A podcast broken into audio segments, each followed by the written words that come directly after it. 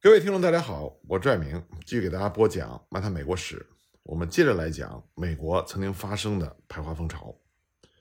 上次我们说到，财政部面对土生华人公民的问题一筹莫展，那么最后呢，他们只能祭出久已不用的法宝，那就是拒不承认土生华人是美国公民。因为财政部在经过不同的努力之后，他们发现，只有证明了土生华人他不是公民。那么一切问题也就解决了。尽管关于土生的华人是不是美国公民，美国的最高法院还没有给出最终的结论，但是财政部就已经迫不及待了。堵住土生华人的浪潮非常的重要。至于说合不合理、合不合法，财政部就顾不了那么多了。财政部向各地的官员就发出了通告，司法部呢也立刻就表态赞同。对于那些被法庭和检察官释放的土生华人，一律采取不承认的态度。对于这些华人，尽管他们持有证明，说他们曾经被作为土生公民接纳进入了美国，也不得允许入境。那些已经在美国的土生华人，也要被递解出境。这个决定是一个非常危险的决定，一旦实施，自然会引起美国社会上的混乱和激烈的辩论。这个决定。等于是推翻了法庭做出的无数的判决，而无论是财政部还是司法部，他们都没有权利这么做。但是呢，一八九八年，美国最高法院终于就土生华人国籍问题做出了专门的裁决。这个裁决名字叫做“黄金德决定”，这是美国法律史上具有非常重要地位的一个决定。黄金德案的情况是这样的：黄金德一八七三年出生在旧金山。父母呢都是中国移民。一八九零年，他十三岁的时候，曾经回了一趟中国。同年呢，又回到了美国。海关稽查官看了他的证件之后，确认他是美国土生公民，所以准予入境。从那之后，黄金德一直住在旧金山，并且自称是美国公民。一八九四年，他又回去了一趟中国，并在一八九五年八月回到美国。但这次他入境的时候遇到了麻烦，海关稽查官拒绝他入境。理由是他不是美国公民，也没有回美证，因此呢，没有入境的资格。黄金德就向联邦地区法庭申请了人身保护令。法庭在了解情况之后，就命令海关的稽查官释放黄金德。但是呢，政府官员坚持认为，尽管黄金德他生在美国，但由于他的父母都是没有资格成为公民的外国人，他自己的语言、服装、肤色和种族。都是一个中国人，而不是美国公民。那么双方呢就把这个官司一直打到了美国最高法院。这个案子实际上比较简单，因为黄金德美国出生的身份是没有疑问的，所以就变成了一个单纯的土生华人是不是美国公民的问题。最高法院的裁定就是，美国出生的华人生而就是美国公民，尽管他们的父母没有资格成为公民，但这些土生华人。因为宪法第十四修正案获得了公民权，因为他们是公民，所以排华法案对他们是没有效力。最高法院对这个决定并不是无异议通过的，有两位法官表达了反对意见。但最终的这个决定对于行政官员来说是一个严重的挫折，因为他们始终就声称土生华人呢不是美国公民，因为宪法第十四修正案并没有包括华人。现在。他们这个最有力的武器被最高法院正式没收了。黄金德决定对于华人来说是一个非常重要的决定，他确认了土生华人的美国国籍，使他们的公民身份有了法律保障。黄金德决定也为同情华人的联邦地区法院的法官起到了鼓舞的作用，法官对土生华人的案件更为宽松，就像美国移民总局局长在一九零四年抱怨的那样，联邦地方法院。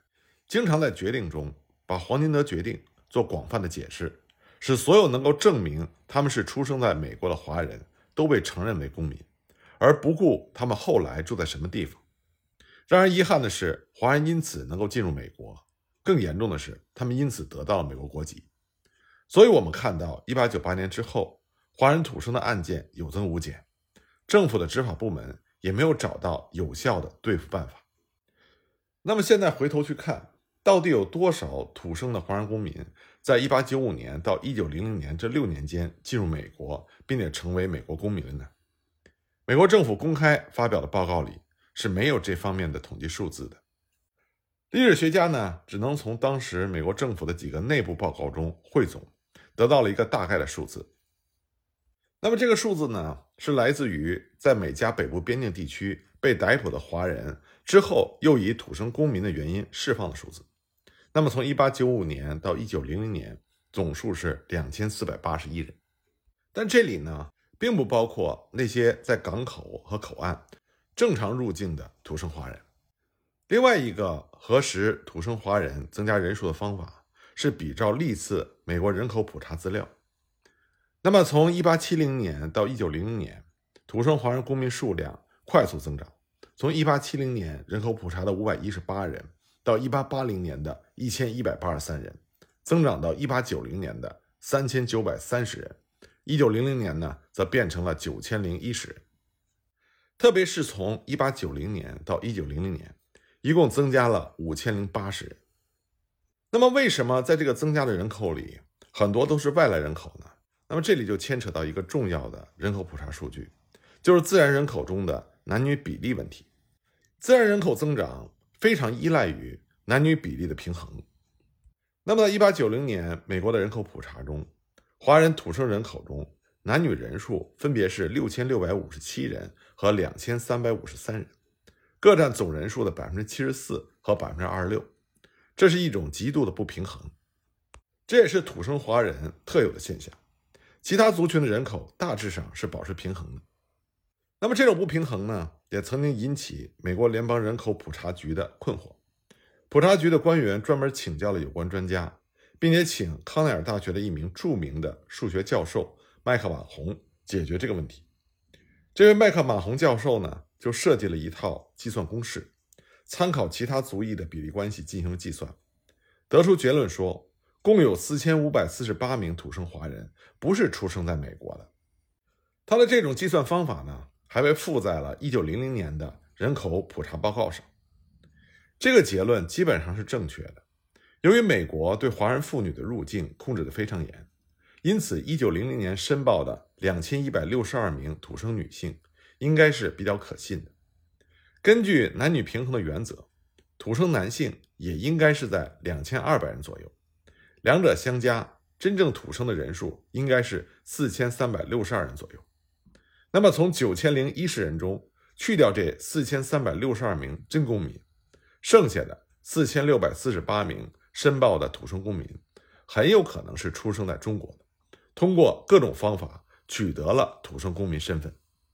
因此呢，人口普查局就得出了一个结论，就是有相当一批在中国出生的华人，错误的把自己申报成了。美国土生的公民，这个结论说对也对，说不对也不对。这些人呢，他的确是出生在中国，而不是出生在美国，所以说他们是真正的土生公民的确不正确。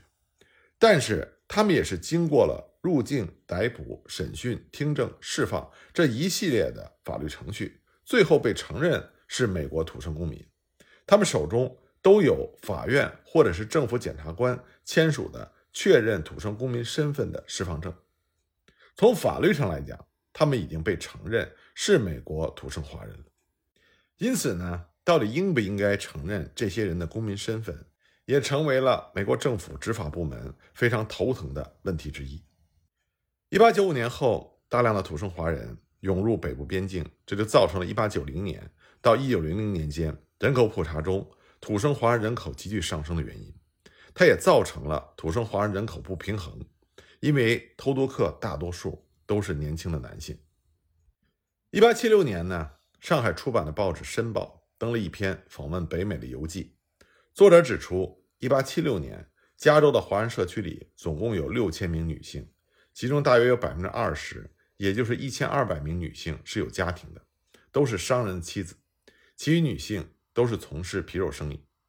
那么，如果这一千二百个家庭每家生出三到四个小孩，那么就有三千六百名到四千八百名土生华人。所以，按照这个数字的话，假的土生华人人数仍然是在四千人左右。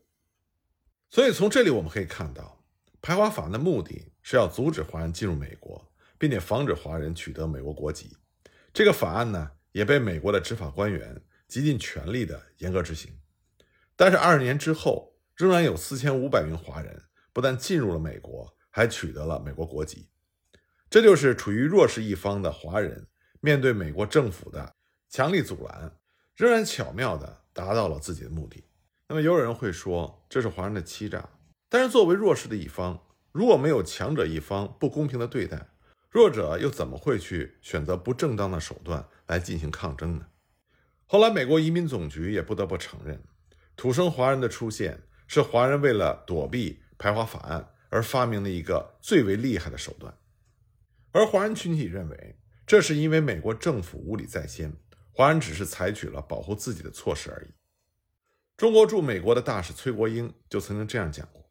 华人偷渡的行动确实有些不光彩，但是这是美国政府首先违反条约的权利，并且违背了自己的诺言。为了阻止土生公民的继续涌入，美国政府的执法部门尝试了各种办法。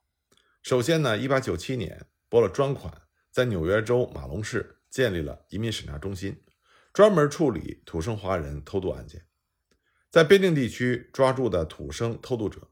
都被送到这个中心，由移民稽查官审查。这个中心呢是由一间民房改建，华人一般在其中要住上几个月。由于关押的人很多，条件又太差，经常出现被关押的人突然死亡。一九零四年的时候，一个政府官员描绘了马龙关押所的情况，他写道：“人满为患，被关押的人中很多人都因而生病了。”一八九九年，一家报社派记者到马龙关押所采访，他描绘着见到的情况。直到最近，超过一百名华人被关押在富兰克林郡监狱，也就是马龙关押所，等待审查或遣返。这个关押所是一栋小屋子，华人被满满的挤在两间小房间里，居住的空间比他们在旧金山或纽约唐人街的地方还要小，地板上到处是人。有的躺着，有的玩扑克，在他们中间简直没有插脚的地方，这真是让人难以置信的一群蠕动的人的景象。那么官员们得到了指示，要对土生华人的资格严加审查。移民总局要求稽查官严格的审查华人出示的证据，只有在他们能够提出让人十分满意的证据，充分的证明他们的身份的时候，才能接受华人为土生公民。这是一个普遍遵行的规则，但是呢，这种查证方法的效果并不好，因为华人可能在进入美国之前就已经安排好了证据和证人，严格的审查发现不了破绽，而且即使移民稽查官以证据不足的理由拒绝入境，他们还可以向联邦地区法院提出上诉，然后被接受为公民并被释放。这些方法当然解决不了问题，财政部呢也同时寻求。立法上的支持。一八九八年到一八九九年间，在财政部的推动下，国会提出了几个法案，想要弥补排华法案中的漏洞。不过呢，由于这些法案并没有能够通过委员会的审查，因此详细内容我们今天已经不清楚了。那么，专门针对土生华人问题的第一个法案是在一九零一年出现的。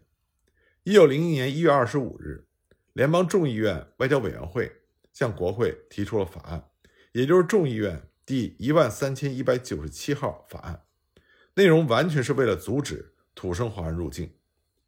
这个法案呢有十个条款，从第一条到第六条，规定政府的执法官员在华人申请案件上的决定被法院否决之后，有权向法院甚至是联邦最高法院上诉。以前呢，政府官员都一直埋怨。说华人非法居民可以向法院上诉，而政府官员的意见被法院否决之后，却没有上诉的权利。一旦政府有了上诉的权利，就可以拖延时间，让华人被持续关押，不给他们自由。那么第七个条款扩大了在华人移民入境申请时，移民或者海关官员做出的决定是最终决定，法院不得介入这个原则的应用范围。以前呢？这个原则只适用于华人在港口和口岸申请入境的情况。现在呢，扩大到了所有华人入境的案件。第八个条款是针对偷渡情况，他写着：如果有华人偷渡进入美国，或者进入美国前并没有取得有关移民和海关官员的入境批准，大法官、法官或者是移民官员应该先发制人，发布命令，把这些华人立刻遣返中国，不必调查他们是否有权进入美国。即使发现这些华人如果通过正常和合法的申请手续有资格进入，并且留在美国，也应该被立刻遣返。那么第九条款和第十条款禁止再签发所谓的检察官土生证明，也禁止华人使用这样的证件。